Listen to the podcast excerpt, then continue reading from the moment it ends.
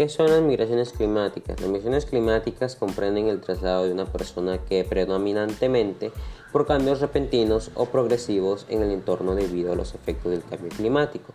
Están obligadas a abandonar su lugar de residencia y optan por hacerlo.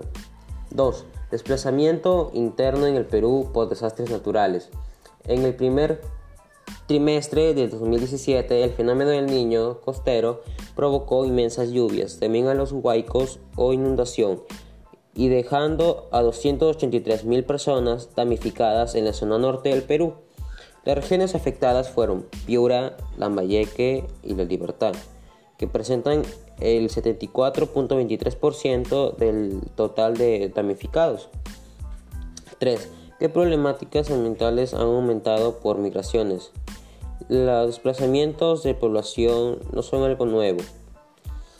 Ya ha ocurrido a lo largo de nuestra historia y por diversas razones, algunas poblaciones son desplazadas o mejor dicho, obligadas a mudarse.